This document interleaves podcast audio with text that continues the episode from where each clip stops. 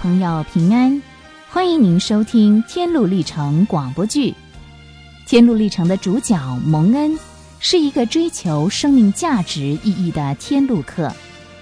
透过一本古卷，他知道所住的江王城将受到审判，所以他极力寻求逃离刑罚的办法，于是展开了一段天路的旅程。上回我们说到。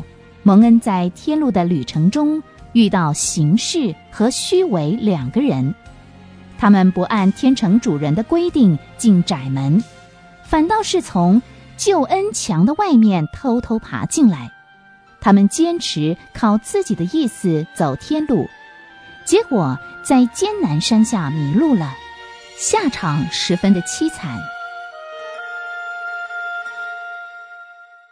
蒙恩自己独自一人向着艰难山走去，一到达了山顶，就看见胆怯和多疑两个人，因为看见两只狮子躺在路旁，就吓得打退堂鼓，往回走了。他们也劝蒙恩放弃，跟他们一同回去，但是蒙恩还是坚持走自己的路。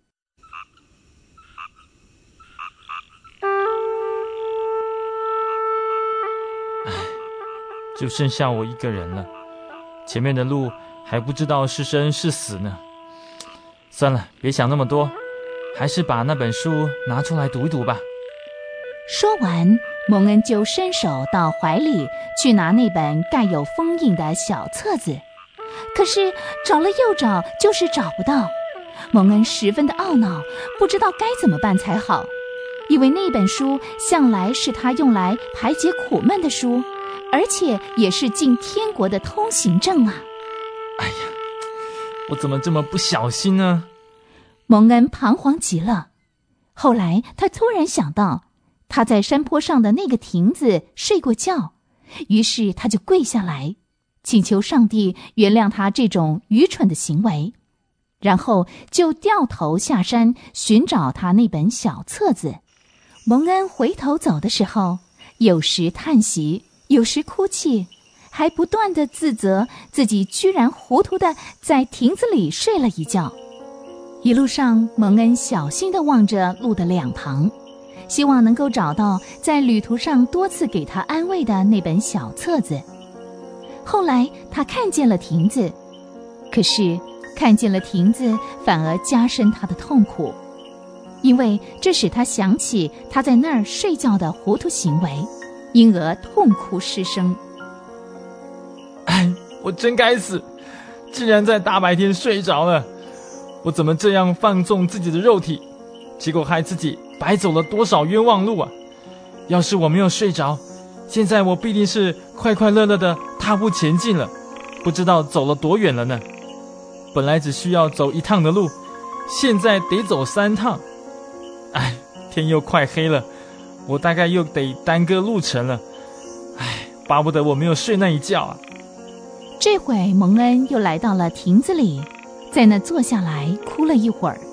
他伤心的朝着高背椅往下望，竟然看见他的小册子就在椅子底下。他颤抖的把它捡起来放在怀里。谁也无法形容此刻的蒙恩有多么的快乐。因为这本小册子就是他的生命，和他能够进入他所渴望的天国的保证，因此他把它放在怀里，感谢上帝指引他的眼睛，找到了那本遗落的小册子，然后带着欢喜的眼泪又继续赶路了。然而，在蒙恩抵达山顶之前，山上阴森森的。不免又让蒙恩想起多疑和胆怯的那一番报道，说他们俩是如何发现狮子，然后吓个半死。于是蒙恩对自己说：“这些野兽一到夜晚就四处游走，万一在黑暗中被他们碰上，我该怎么逃呢？”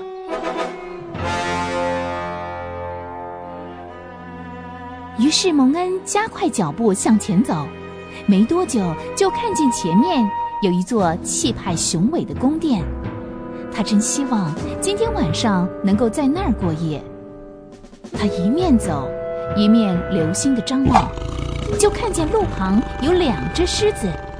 这个时候，他害怕了，也想尾随胆怯和多疑打退堂鼓，因为他认为前面只有死路一条。你的胆子这么小吗？别害怕那些狮子，他们都被链子锁着，故意放在那里来考验人的信心。你只要走在路的中央，就不会受到伤害了。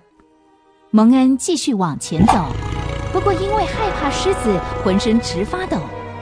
可是由于开门人给他的指示，他一步一步的走进了大门。先生，请问这是谁的房子？我可以在这里过夜吗？这房子是这座山的主人修建的，是为了旅客的安全和休息而造的。请问你从哪里来，要到哪里去呢？我是从江王城来的，要到喜安山去，因为太阳已经下山了。如果要是可能的话，我希望能够在这儿过夜。那你叫什么名字？我叫蒙恩，我本来的名字叫吴恩典，我是亚佛的后裔。你怎么这么晚才到呢？太阳已经下山了。我本来可以早一点来到这儿的，可是我真该死，在山腰的亭子里睡着了，而且还丢了我的证件。我走到山顶的时候，本来拿出来读，可是找来找去都找不到。我不得已，伤心的回到亭子里去找，还好我找到了他，所以我才这么晚来。好，我去叫谨慎来。如果他对你所说的话感到满意。就会按这屋子的规定带你去见其他人。于是开门人警醒，按了铃，立刻就有一位端庄美丽的少女从房子里出来。警醒，有什么事情吗？这个人叫蒙恩，是从江王城来的，要往咸安山去。现在天色也晚了，他好像也很累，问我能不能在这过夜。于是谨慎问蒙恩从哪里来，上哪里去。蒙恩都一五一十的回答了。谨慎又问蒙恩怎么走上这条路的，路上遇到了什么事情，蒙恩也照实说了。谨慎仔细的听了蒙恩所说的每一句话，最后谨慎很慎重的问蒙恩叫什么名字。我叫蒙恩，我很希望在这儿过夜，因为据我所知，这地方。是这座山的主人特地为安慰旅客，并且保障他们的安全而建造的。谨慎突然很严肃的问了一个问题：“蒙恩，你想家吗？”蒙恩愣住了，他想了一会儿，他说：“当我走得很累的时候，曾经有一两次想要回去，但是我确实知道天城比江王城更好，而且君王在那等我。”在那里一定很快乐，蒙恩，请你等等，我叫其他的人出来见你。